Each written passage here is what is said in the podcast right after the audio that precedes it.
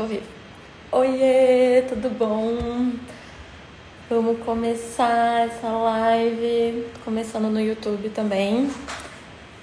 E a entrou, que a gente vai falar sobre designer. Deixa eu ver. Tá indo. No YouTube também tá indo. Bora lá. Oi, como você Oi, tá? Gabi, tudo bem? Tudo, e você? Tudo certo. Tô ajeitando aqui tudo bonitinho pra gente poder fazer essa live. Tá tudo certinho? O som tá certo? Tá. Bom.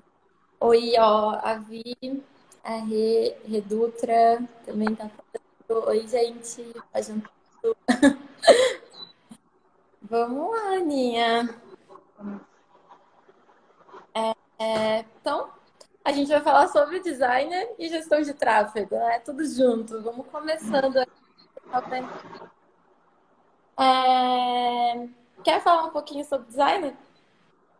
Posso falar? É, o designer em si, né? A profissão de design, é, por mais que muitas pessoas pensem que é só uma coisinha bonita, né? Uma arte bonita, é muito mais do que isso. É a própria função. É, ele tem um objetivo de comunicar, de informar. Depende muito do que, que você quer para o design. É só uma campanha. E aí você faz, você quer vender. Enfim, tudo depende. Mas aqui no caso, né, a gente está falando sobre tráfego e design. Vou falar mais sobre design gráfico. Que aí são os anúncios, que é tudo que você vê na internet. E aí tem uma pessoa que está fazendo. Que nesse caso, sou eu. E alguém tem que pôr na frente das outras pessoas, né? O anúncio lá, bonitinho. E aí. Aí vem você, Gabi. Sim. É, é, então, tipo, trazendo, então, você como designer, você cria, né? Faz o criativo, faz a arte.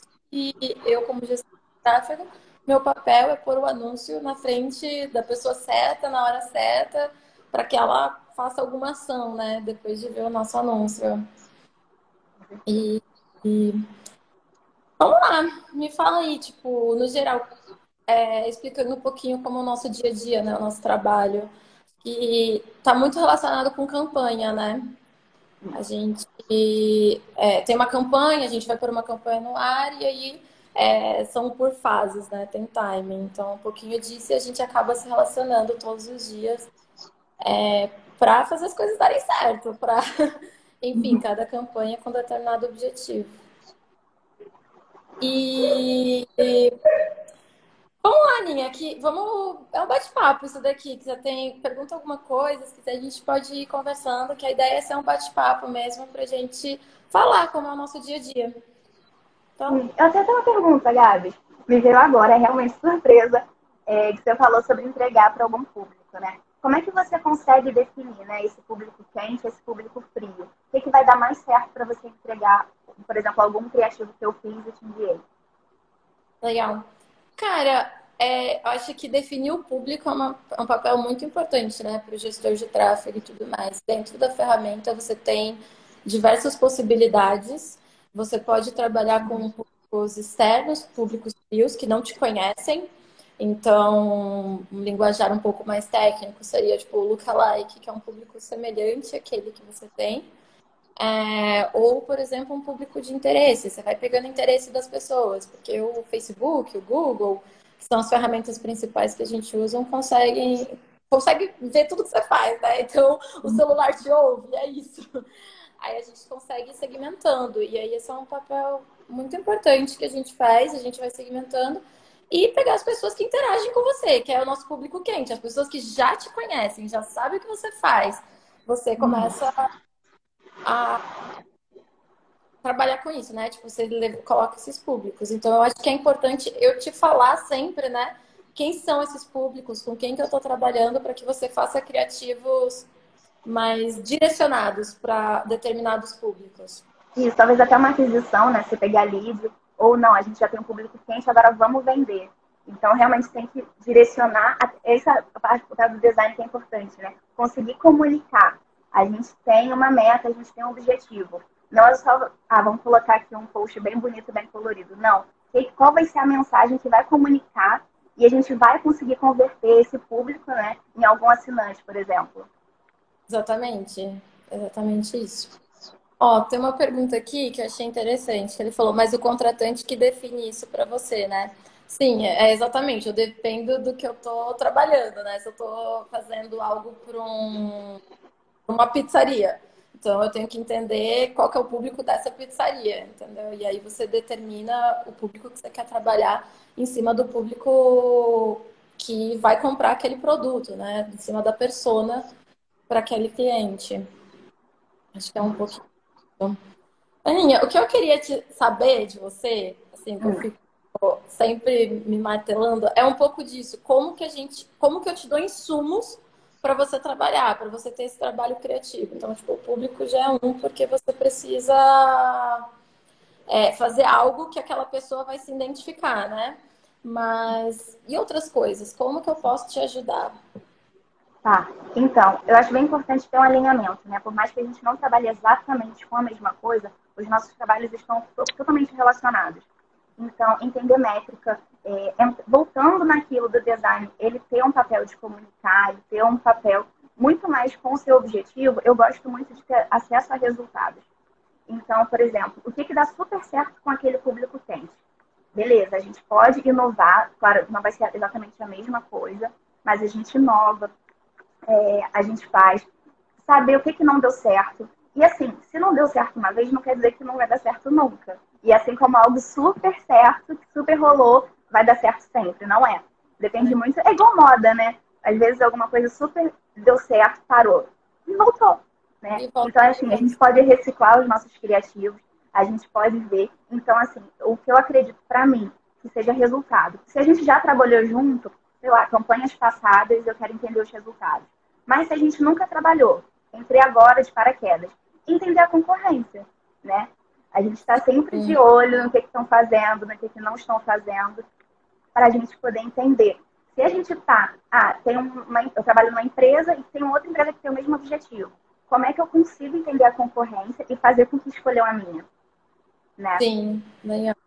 É, esse negócio de olhar a concorrência é até legal, é, e trazendo uma ferramenta que é muito útil para o dia a dia, é a biblioteca do Facebook, né? Você pode entrar na biblioteca do Facebook, digitar o nome do seu concorrente lá e ver todos os anúncios que ele está colocando no Facebook e na internet. É muito prático. O Google ainda não tem uma biblioteca, gostaria, mas no. Google é entrar no YouTube, no YouTube do Google e ficar lá vendo vídeos e provavelmente vai aparecer para você, porque se você pesquisa esse tipo de coisa, se você procura isso, você deve estar tá dentro da segmentação da pessoa, né? Uhum. Então, isso é legal. É, tá sempre olhando pro concorrente também, né? Mesmo que você já tenha uma campanha rolando, é legal ver o que o concorrente está fazendo, né? Mesmo que você já tenha histórico.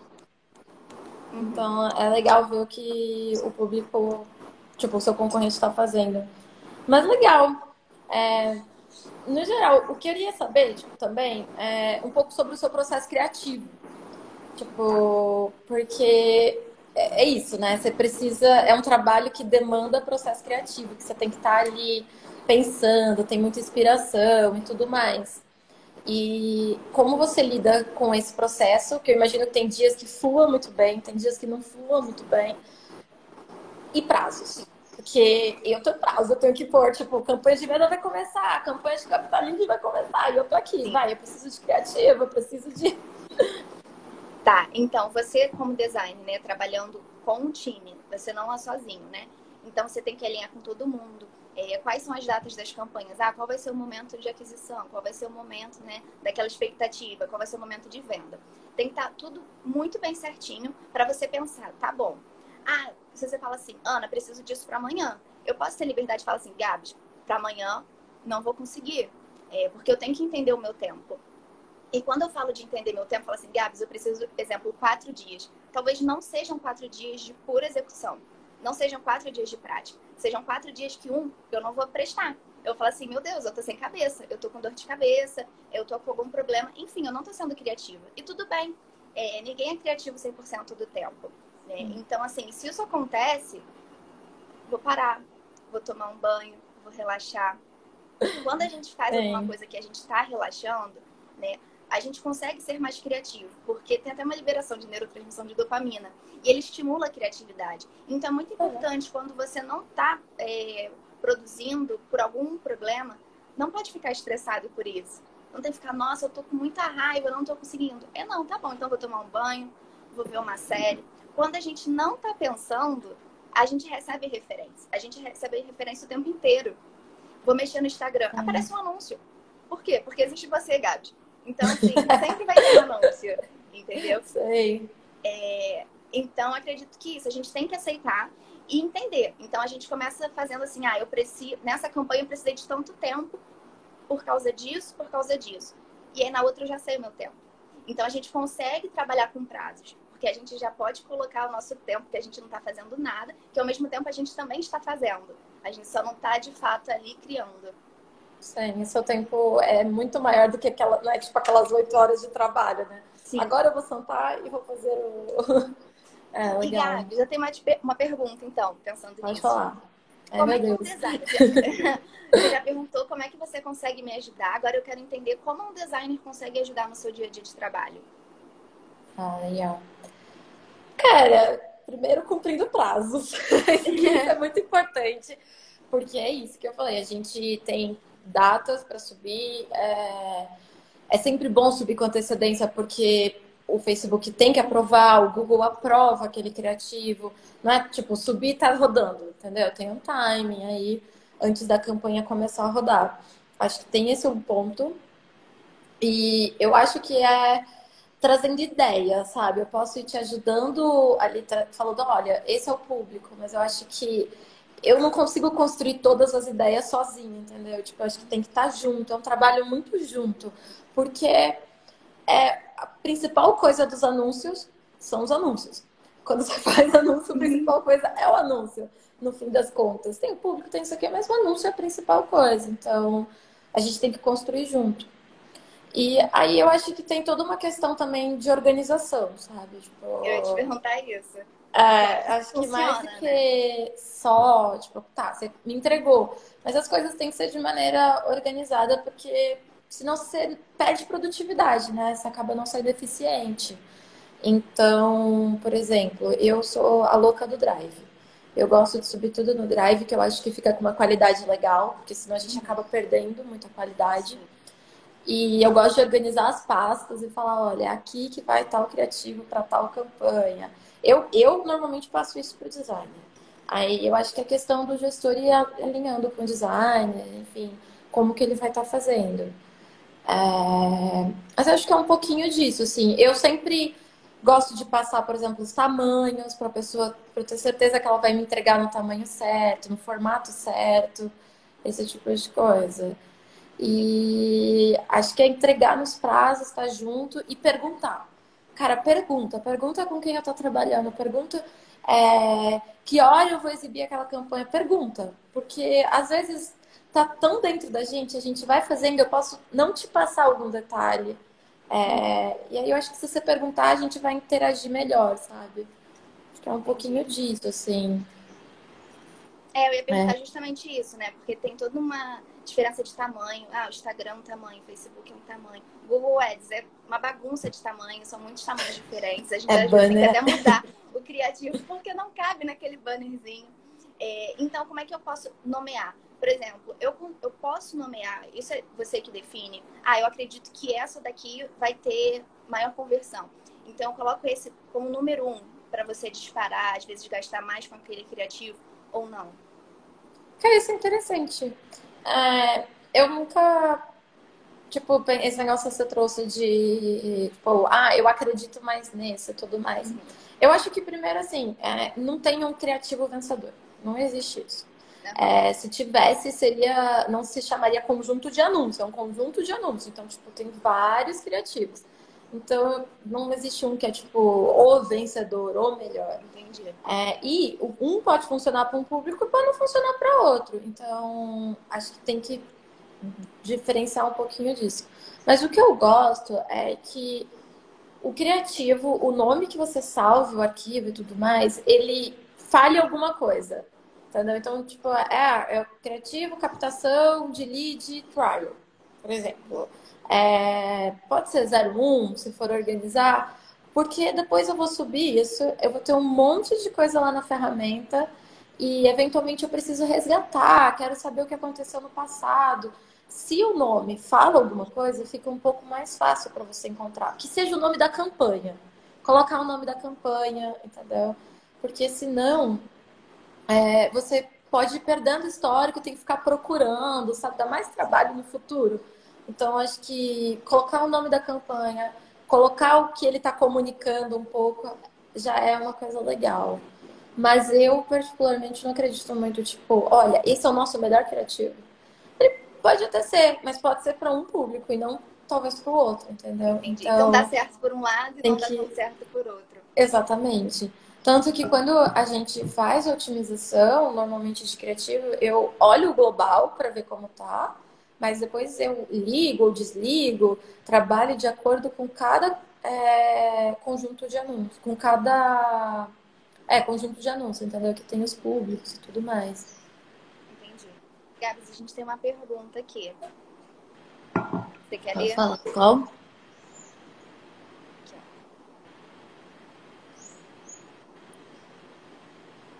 Ah, que, eu não entendi. Pode falar a pergunta que eu não estou conseguindo tá. ver. Então, ó, nosso amigo Gabriel perguntou se tem alguma forma de unir o design com tráfego pago para divulgar o adestramento dele.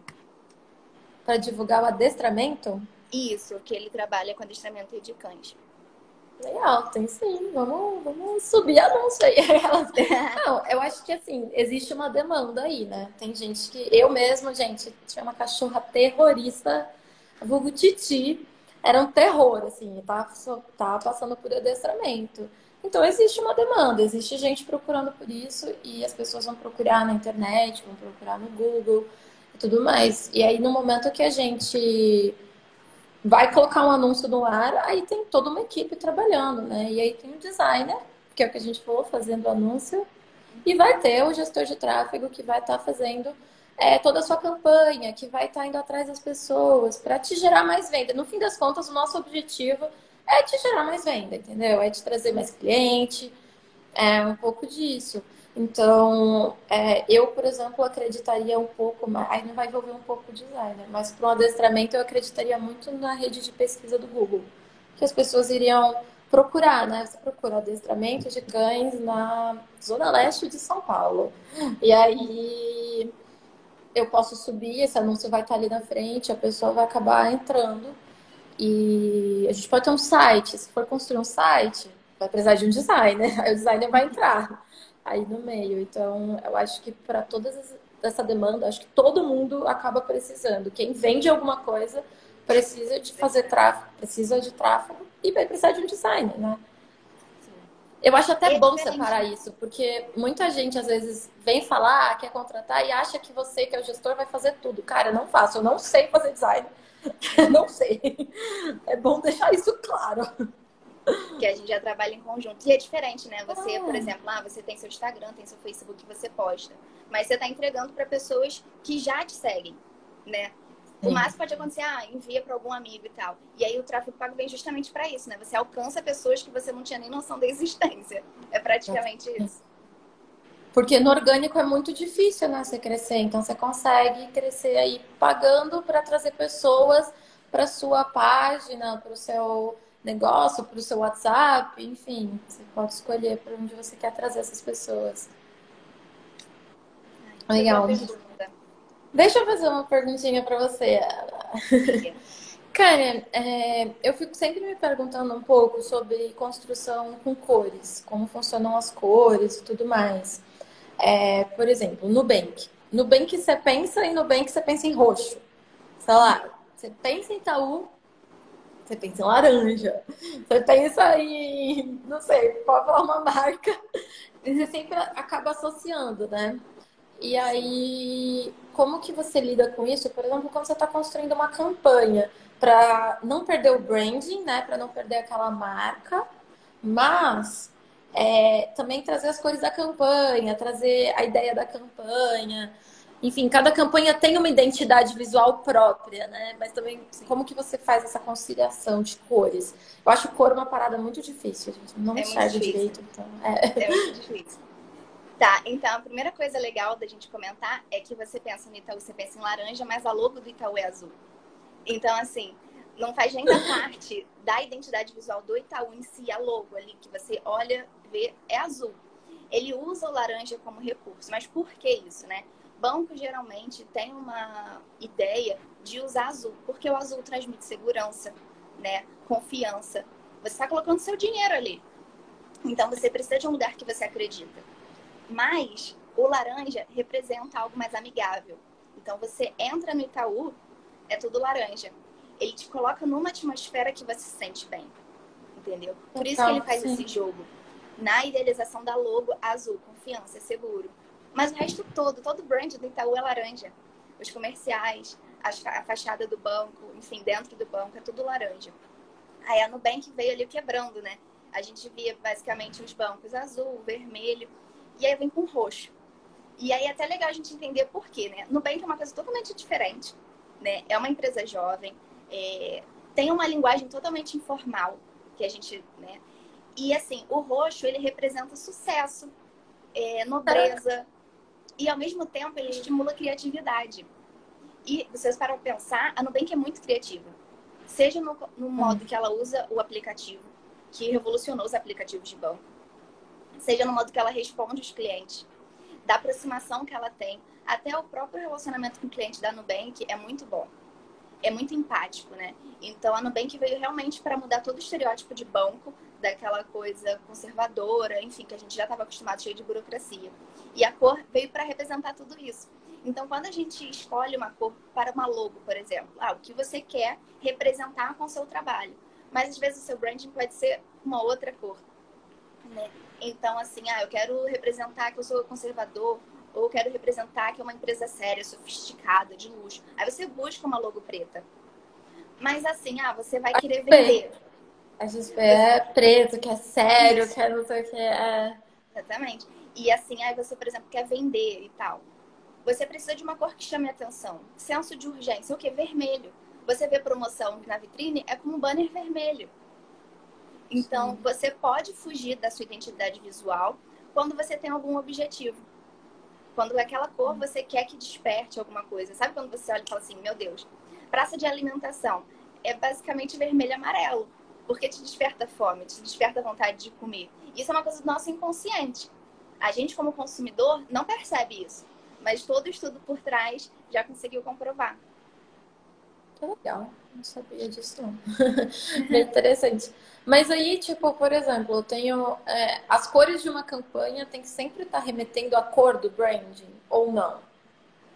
Depende. Tem empresa que tem manual de marca, que vai sempre usar a mesma tipografia, a mesma paleta de cores. Isso super depende. Mas se você está em algum lugar que não tem esse manual de marca bem definido, você pode fazer uma campanha com cores que remetem ao tema da campanha. Você tem uma bigadia, você tem um tema. Ah, o tema é alguma coisa de verão não tem necessidade de você usar uma, uma letra, por exemplo, uma fonte é, de jornal, é, alguma fonte que remeta a alguma coisa mais de programação, enfim, alguma coisa mais tecnológica. Você pode usar uma caligrafia, uma manuscrita super descontraída, representando o verão. Então, quando você junta a tipografia com as cores, você monta a sua campanha. Eu acredito uhum. muito nisso. E, ah, mas como é que eu não perco o foco da, da minha empresa? A sua empresa tem uma algum tipo, né? Você tem, por exemplo, ah, a minha empresa é totalmente informal, amigável, usa meme, usa brincadeirinha. Então você pode representar a sua empresa dessa forma, com cores e com uma tipografia que não represente a identidade visual. Mas você sempre coloca a logo padrão que vai é. simbolizar a sua empresa. Entendi. Legal, interessante. Esse negócio de cor é uma loucura. Eu acho é. bem legal. Mas eu, eu, assim, eu não acredito, por exemplo, tá bom, tem uma cor, você trabalha e tudo mais, mas eu não acredito, tipo, tem gente que fica testando, por exemplo, vou fazer essa daqui com fundo verde, esse aqui com fundo azul. Uhum. E vou fazer um teste AB. Aí você fala, o verde converte mais que o azul. Ah, isso aí eu, eu não acredito. Vai, pode me falar, estou falando besteira ou não? Então, primeiro vamos explicar mas o que é teste AB, né? Sim, é, bom pra explicar. Quem tá vou falando, às vezes eu não me ligo. Mas que, pode explicar, o que é teste AB? Então, é quando a gente, por exemplo, eu vou lançar um banner no site avisando que tá com alguma promoção. A gente pode usar um, um, banner que fale exatamente qual a promoção, até quando, todas as informações, e aí você clica e se cadastra. Ou a gente pode usar um outro tipo de banner que não tem informação nenhuma, só um botão de tipo assim, clique aqui. O que, que vai converter mais? A informação e você já se cadastrando, sabendo tudo, ou a curiosidade? Ou a curiosidade de você clicar no botão e depois descobrir o que está acontecendo. Então a gente faz teste AB assim. Qual vai ser a estratégia que vai converter mais naquela, naquele tipo de campanha? Sim, é, teste AB você vai pegar a sua base, né? Você tem as pessoas, metade vai ver uma coisa, a outra metade vai ver outra coisa. E aí a gente consegue depois comparar o resultado, né? Seria isso. Aí, por exemplo, o caso do banner é isso. Eu posso fazer isso no Facebook, o próprio Facebook tem essa ferramenta. Você divide e coloca, tipo, metade vai receber uma coisa, a outra metade recebe uma coisa. E no final você compara os resultados, se um teve mais resultado que o outro, né? E dependendo do seu objetivo, né? Qual que é o que, que você está testando ali, né? Qual métrica você vai ter como sucesso. Um pouquinho disso. Uma coisa legal é justamente isso. Já que você vai fazer duas versões, o que, que você quer testar? O que, que você quer metrificar? Né? Como eu dei o exemplo do banner. Você quer testar se as pessoas vão mais quando tem, quando tem uma curiosidade? Ou as pessoas vão mais quando já tem todas as informações ali bem na cara dela, né? Então, depende da cor. Depende da cor no sentido de tipo, ah, você vai fazer um criativo com muita cor, com muita informação. A gente pode botar umas cores mais minimalistas, com uns desenhos mais minimalistas. Assim, existe um teste. Porque rola a identificação da pessoa no anúncio, né? Se eu sou uma pessoa que eu gosto só das coisas minimalistas e tal, quando eu vejo alguma coisa bem coloridona, bem extravagante, eu vou pular, eu não vou querer ver. Então, pode acontecer sim desse tipo de teste, mas mudando os estilos do criativo. Mas o que eu acho. Não só a cor, de... né? Isso, não só a cor. Mas o que é mais legal também de funcionar é justamente esse esquema da curiosidade e com todas as informações. Eu acho que a gente consegue metrificar, entender como é que é o nosso público. Hum, legal. Então, dá uma resumo. O que é para você um criativo que converte? O que seria um criativo muito foda, que converte? Nossa, Olha, a gente até fica pensando, né, como a gente consegue fazer isso. É, para mim, no momento, assim, eu vejo o Criativo Converte é quando a gente consegue realmente é, chegar no público que a gente quer. Às vezes depois pode não, não ter tanto sucesso, mas o que converte para mim é quando o aluno se identifica ali e fala assim, ah, eu realmente eu entendo e ele conseguiu representar a minha dor, ele conseguiu representar o que eu penso. Ele isso. fala assim, você tá falando, rola... cara, tá falando comigo, né? O que, que é isso? Sim, rola uma aproximação. Então, o criativo às vezes pode não ter sido sucesso naquela métrica, mas conseguiu fazer com que aquele público encontrasse a nossa empresa. Sim. Entendeu? Legal. Entendi. Tipo, que aí ele vai andando, né? Ele vai. Tá bom, agora ele conheceu a gente. Daqui Isso. a pouco ele vai experimentar um pouquinho. Depois ele vai. E aí, uma hora ele se tra transforma em cliente, né? Ele vira cliente. Sim. Legal. Interessante. É, eu concordo. Mas acho que é isso, assim. Acho que é, o nosso trabalho é muito junto, né? Não tem como separar. E eu acho que tem do meu lado também tá sempre pesquisando e vendo. A gente está muito exposto, vendo o que as pessoas estão fazendo, trazendo ideias e a gente tem que estar tá sempre dialogando e conversando para que a gente consiga entregar algo legal no final, né? Tipo, vou te falar qual segmentação eu vou usar, você vai me falar uma ideia. Eu acho que tem que ser um trabalho a quatro mãos mesmo. Não pode, tipo, ó, oh, tá aqui, Ana, sua demanda. Aí você tá aqui. Não, acho que isso não vai funcionar, né? Não, a gente tem que alinhar. Tem que estar tá bem alinhado. Sim. Cara, agora uma coisa que eu sempre penso, acho que, tipo assim, aí eu acho que é tanto o gestor quanto o designer é, tipo, ir enchendo a sua caixinha, né? Enchendo o que você conhece e tudo mais. Então, tipo, como que você lida, por exemplo, trabalhar com muitas muitos clientes, né? Fazer, tipo, vários freelas, esse tipo de coisa. O que, que você acha disso, por exemplo? Tá. Então, é importante é o repertório criativo, né? De você pegando inspiração e, e vai guardando, vai vendo o que, que combina, o que, que não combina.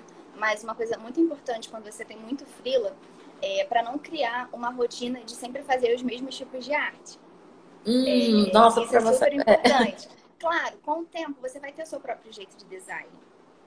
Mas assim, você entregar basicamente a mesma coisa para todo mundo não é legal. Não é só porque eu acho bonito que tem que ser. Né? E eu vou criar um padrão, vai ser um ciclo vicioso, e depois eu não vou ter mais nenhum cliente, ninguém vai fazer comigo. Porque quando você busca, por exemplo, um freela de identidade visual mesmo, você quer o seu destaque, você quer ser único. Imagina Sim. eu ter o mesmo tipo de referência o tempo inteiro, fazer a mesma coisa o tempo inteiro, e todos os meus clientes vão ter a mesma identidade visual. Né? É. Então a gente tem que entender, por exemplo, ah, é, passar um briefing. É muito importante você alinhar o que, que ele quer e com base no que ele falou, como ele definiu a própria empresa. Por isso que é muito importante quando a gente está trabalhando em algum lugar, e só naquele lugar, você só trabalha com um tipo de cliente. Então Sim. você sabe como é que você tem que ser. E para não ficar aquela coisa. Um, acho que criar um padrão de criar, você às vezes é até legal trabalhar como freela. Porque você vai ouvir histórias diferentes, pessoas diferentes, empresas totalmente diferentes e você vai abrir cabeça, né? Vai abrir uhum. olhos para outros lugares. E a gente consegue ser mais criativa assim. Sim. Que é engraçado, eu concordo com você, realmente. Tipo, não dá pra você entregar a mesma coisa. Mas eu poderia replicar estratégias, assim. Não replicar, ah, mas assim, não, você acaba aproveitando, sabe? Você aprende. Eu acho que é isso, você vai criando repertório, porque você vai é, vendo estratégias diferentes, você vai planejando coisas diferentes, cada pessoa. Tem gente que quer levar para uma RP, tem gente que quer levar para o WhatsApp, tipo, o seu cliente, né? Uhum. Enfim. Então, mas no, no, fim das contas, eu acho que só, você pode ir aproveitando, entendendo algumas estratégias, entendeu? De um para o outro. Mas eu acho que para o designer é bem mais difícil, né? Porque eu acho que você é tem que. Visual. É. Porque é visual, exatamente. É, mas, tipo, a organização da conta de anúncio Pô, eu uso a mesma estratégia, tipo, o mesmo tipo de organização, entendeu? Eu vou usar em um cliente usando o outro. E não tem problema, porque é uma coisa meio até que padrão, sabe? Que o pessoal acaba usando. Mas interessante isso que você trouxe. Deve ser bem desafiador. É, a parte visual é. Mas o que, que dá é. para aproveitar, por exemplo? Ah, você vai fazer uma versão de desktop de aplicativo. Você vai trabalhar sempre no mesmo tamanho a gente consegue ter os alinhamentos bem definidos, né? São as grids. É, você não vai botar texto no canto da tela. Você vai centralizar. Enfim, e tem todo um, um determinado, tipo, ah, você vai separar em colunas, enfim, tudo isso na parte de prototipação. E aí você cria e você já cria um padrão. Então você só vai aplicando aquilo e colocando em outros projetos. Então a base toda que você criou, desmembrou, ah, que vai ficar inspiração, ah, que vai ficar todo o manual de marca, você já tem um esboço feito, como se fosse um template. E aí você só abre o template e vai fazendo outros projetos. Mas aí no visual você tem que mudar realmente para poder entregar para a pessoa um, projeto único. É, legal. Bem bacana. Acho que é isso. Você tem alguma dúvida sobre tráfego, Aninha? O pessoal tem alguma dúvida? Tem Donas é, Cake, Luiz Gustavo, Luiz Gustavo Gomes, Bruno Maneiro, hein? Se o pessoal tiver alguma pergunta, pode mandar aqui pra gente que a gente tá aqui vai responder. Acho que é um... Acho que foi, então. A gente conseguiu explicar muito bem, Gabs. Aí não tem dúvida explica mesmo. tudo, é. Entendeu? Eu, eu fico um pouco receio com os termos, sabe? Tipo, eu acabo às vezes Acho que eu falei LP, não sei se todo mundo sabe. LP é landing page, é uma página intermediária que você usa para conversão, assim, porque eu fico com um pouco de medo. Tipo, aí você falou uma coisa que eu tipo, desconheço um pouco, que é o grid. Então, você explica aí o que é o grid. Tá. É, quando você vai criar, até um criativo mesmo, né? Você tem umas marcações, como se fossem uns limitezinhos. É, deixa eu pensar em alguma coisa aqui que dê para entender. Ó, esse aqui é o tamanho do post. É como se fosse isso. Você nunca vai colocar um criativo para cá, uma letra para cá. Então você separa, você tem algumas margens. E aí você trabalha dentro dessa margem. E as grids são, você meio que separa. Eu separo com colunas, eu prefiro trabalhar com colunas. Então, dentro dessas margens, por exemplo, eu vou colocar aqui uma logo e aqui um menu. Eu quero que elas estejam no mesmo, mesmo espacinho. É, tudo fica muito. Quando você vê pronto, tá ali tudo organizado. Mas para tudo estar tá bem organizado, você precisa de um espaço assim milimétrico, ter tudo a mesma diferença de tamanho, entendeu? Sim. Tem que ter paciência. É, é, botar um zoom assim bem na cara e paciência. É legal. Entendi. E aí, Oi. Aninha? Esse bate-papo, tem mais alguma pergunta? Não, tirei todas as minhas dúvidas. Até fiz pergunta mais do que eu imaginei que eu faria. Eu acho que foi bem legal, né? Sim! Eu acho que é isso. A gente tem que estar tá sempre trocando, estar tá junto no dia a dia para que a gente consiga, então, atingir a pessoa, nosso público ali no final, entregar uma coisa bacana. É... Enfim, acho que, é, acho que esse é o resumo, assim, de tudo. E não tem... Acho que não tem regra, né? Assim, não tem um... Tipo, cara, se você fizer A, B, C, D, vai funcionar. Tipo, eu acho que tem que ter organização é, então, alinha antes, conversa, olha, vamos nomear desse jeito, a gente vai pôr nessa pasta, esses são os prazos. Aí, para organizar prazos, a gente usa muito o. A gente que usa o Trello, né? É, é uma ferramenta que você consegue ir organizando, mas é, tem o Asana, tem alguns outros, algumas outras ferramentas no mercado que você pode ir usando. Acho que é importante você usar essas ferramentas é, para organizar prazos. Acho que isso é o mais importante, tipo, entre a interface do designer e do gestor de tráfego. E as pessoas entenderem que, que é um trabalho diferente, né? O que o gestor de, o gestor de tráfego não é, não vai fazer o designer, enfim, acho que é um pouco disso, e o contrário, né? E o designer também não vai ficar publicando nada. Vai é. fazer, colocar na pastinha e já foi, vamos para outra demanda. É, exatamente. É, Acho que é um pouco disso. Foi muito legal a gente conversar, de ter aqui. Obrigada por topar. Obrigada pelo convite, Gabi. Muito legal. É, Tava super bom. Nervosa, e aí a gente vai estar tá vindo aqui sempre aí para a gente trazer alguns assuntos, trazer sobre essas interfaces com outros profissionais do marketing, falar como é o dia a dia, porque não é só uma pessoa que faz tudo, precisa de muita gente para fazer a roda girar, né? Com certeza. E também se o pessoal tiver ideia de tema, né? Pode Sim, pode trazer depois pra pode gente. E a gente Sim. marca de conversar. A gente marca, a gente pode trazer outras coisas. Quero uma coisa que eu tô querendo, a gente pode marcar, falar sobre Canva. Como a gente usa esse Canva? Você tem que me ensinar. Então a gente faz uma aula me ensinando a usar o Canva.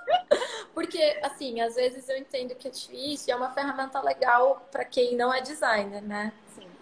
Mas a gente pode, então, trazer algumas dicas que vai facilitar o dia a dia. O que, que você acha do Canva? Então, eu acho o Canva, assim, quando eu comecei a usar, eu ainda não mexi em nada.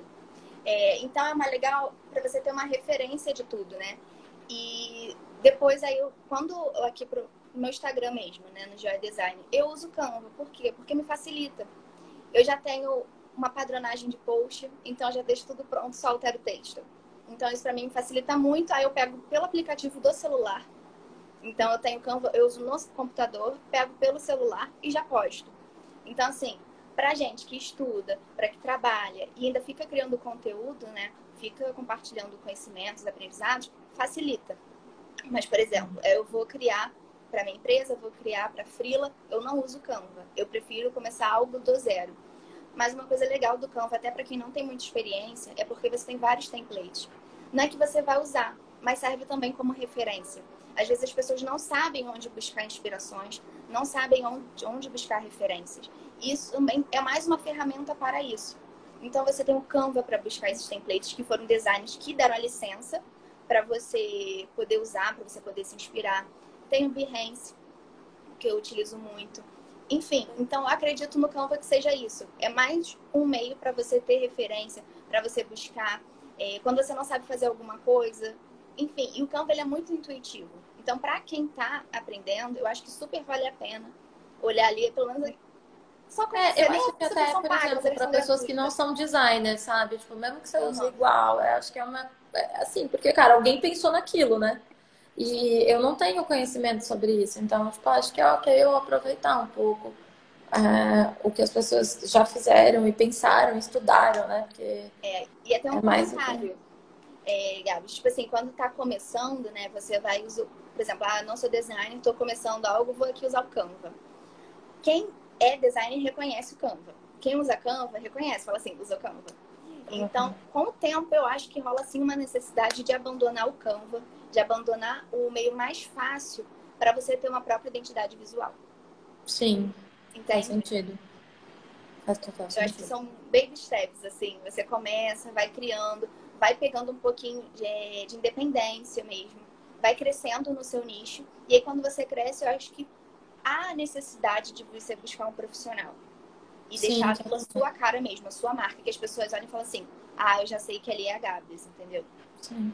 É, até acho que fazendo um paralelo, por exemplo, para a gestão de tráfego, você pode hoje no Instagram, você clicar ali no botão promover, por exemplo, no uhum. Instagram, no Facebook, e assim, vai funcionar. Eu só não acho que é o jeito mais eficiente, mas eu acho que para começar, pode ser que vai ali, você começa a crescer, usa aquilo, e aí depois você pode ir ampliando, né? Ir atrás é, de pessoas que estão estudando, vendo aquilo, é, para você começar a fazer coisas mais direcionadas, entendeu? Mas eu acho que para começar, eu acho que feito é melhor que perfeito, né? Então é melhor você fazer, faz alguma coisa, depois você vai mexendo e vai atrás dos profissionais, as pessoas que estudarem, que entendem um pouco mais daquilo. Acho que é um bom parâmetro, assim. Sim, e até de entender o que, que você gosta e o que, que você não gosta. É, eu mesma, quando eu comecei no GI Designer, eu comecei com uma paleta de cores. Eu achei lindo. Eu falei, ah, encontrei minha paleta. Quando eu fui começando a criar conteúdo, aquilo foi me desgastando. Eu falei, gente, eu não, não quero ter uma paleta com, umas cores tão saturadas, umas cores tão fortes. E aí eu fui me adequando e fui descobrindo. E tudo bem você fazer esse redesign, né? É, então é até legal para a pessoa que está entrando entender o que, que ela quer, o que, que ela não quer. E Exatamente. aí quando passa com design, porque aí você já vai ter mais segurança, porque você pensa, ai, já estou pagando uma pessoa de fora, já estou fazendo esse investimento, porque é um investimento, e pelo menos você já está uhum. mais certo do que estaria antes do que, que você quer, como a sua identidade. Sim. Cara, mas eu acho que é importante isso, você vê, é um investimento. Eu acho que quando você contrata um designer, é um investimento que você está fazendo, quando você contrata um gestor de tráfego para o seu negócio, é um investimento que você está fazendo, porque depois tem retorno, né? Sim. É isso que é o nosso objetivo, é trazer o retorno para você, é trazer resultado. É, então é importante, acho que encarar como isso, né? Como investimento mesmo. Bem legal. Acho que é isso. Foi legal o nosso bate-papo aqui. Eu só terminado, voltei agora. Tudo bem. Então, é que as coisas vão surgindo, né? Porque a ideia era isso mesmo, era só ser um bate-papo, falar um uma pouco. Conversa. É, uma conversa. Então, que é isso, Aninha? Tem alguma coisa para falar? Não, só agradecer mesmo. Vi que a Bia tá aí, só tem fera. Bia, Obrigada, só tem Bia fera. maravilhosa. Chamar a Bia para participar com a gente é na próxima Bia, já, a Gabi já te convocou aqui. Já tô convocando. A Bia é dona das planilhas, melhores planilhas Aí, do Didi, mundo. adorei. Didi tá aqui. então, tá bom. É, muito obrigada, então, mais uma vez. É, e a gente vai se falando. Se precisar de alguma coisa, Aninha Designer, eu sou gestora de tráfego e a gente está aqui. Podemos tirar todas as dúvidas que vocês tiverem. Isso. E também pode seguir a gente no Instagram, tá tudo liberado. É, tá no Instagram, tá no YouTube, TikTok, é. temos tudo. É, ah, eu tô fazendo a transmissão, falou posta no YouTube. Eu tô fazendo a transmissão no YouTube também, é, tá ao mesmo tempo. Então, quando eu tô olhando no lado, é porque eu tava vendo como tava no YouTube. E vai estar tá lá. E vou subir para o Spotify também como um podcastzinho para a pessoa poder ouvir depois, porque às vezes você não tem tempo para ficar vendo, né? Você só quer ouvir como é um bate-papo, dá para ouvir. Vou estar tá subindo no, pod... no, no Spotify. Ai, que legal. É. então tá bom. Obrigada, Aninha. A gente se fala. Obrigada, Gabi. E Beijo, vamos continuar trabalhando, entregando todos os criativos, os anúncios. Gente, quando você vê um anúncio, quando você fala que o celular tá te ouvindo, é porque a gente está por trás, entendeu? Fazendo o celular te ouvir. Acho que é isso. Beijão, obrigada, Beijo. viu? Obrigada a você. Beijo, gente.